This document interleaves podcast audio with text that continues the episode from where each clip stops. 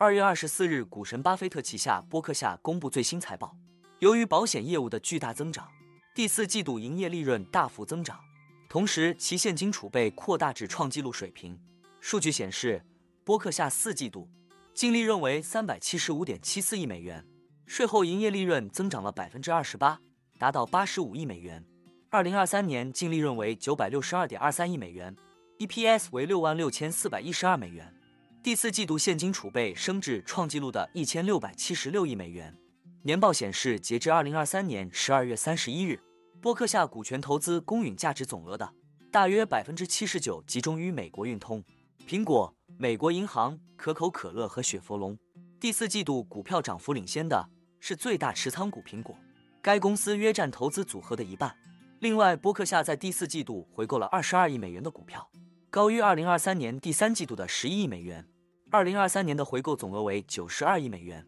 高于二零二二年的七十九亿美元，但低于二零二一年创纪录的两百七十一亿美元。在致股东信中，巴菲特首先对其多年的伙伴查理·蒙格表示悼念。他说：“蒙格既像兄长，又像慈父，屡次让他在旧习惯发作时恢复理智。”年度股东大会将于当地时间二零二四年五月四日在奥马哈召开。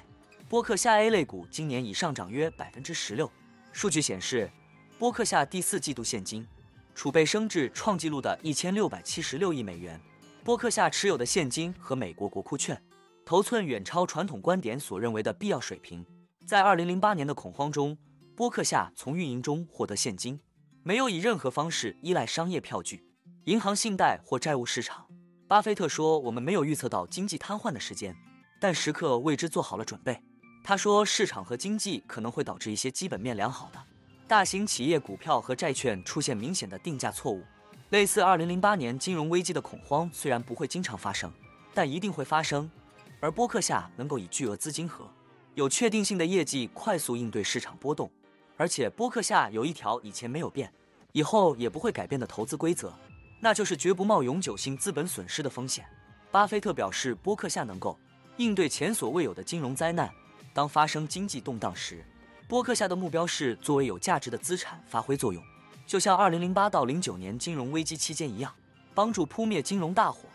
而不是成为无意中或以其他方式点燃大火的众多公司之一。在信中，他指出，波克夏的优势来自于其扣除利息成本、税金和大量折旧及摊销费用后的多元化盈利来源，运营对现金的需求也很小，即使国家遇到长期的全球经济疲软、恐惧。甚至濒临瘫痪也是如此。波克夏目前不支付股息，对股票回购有百分之一百的自主权，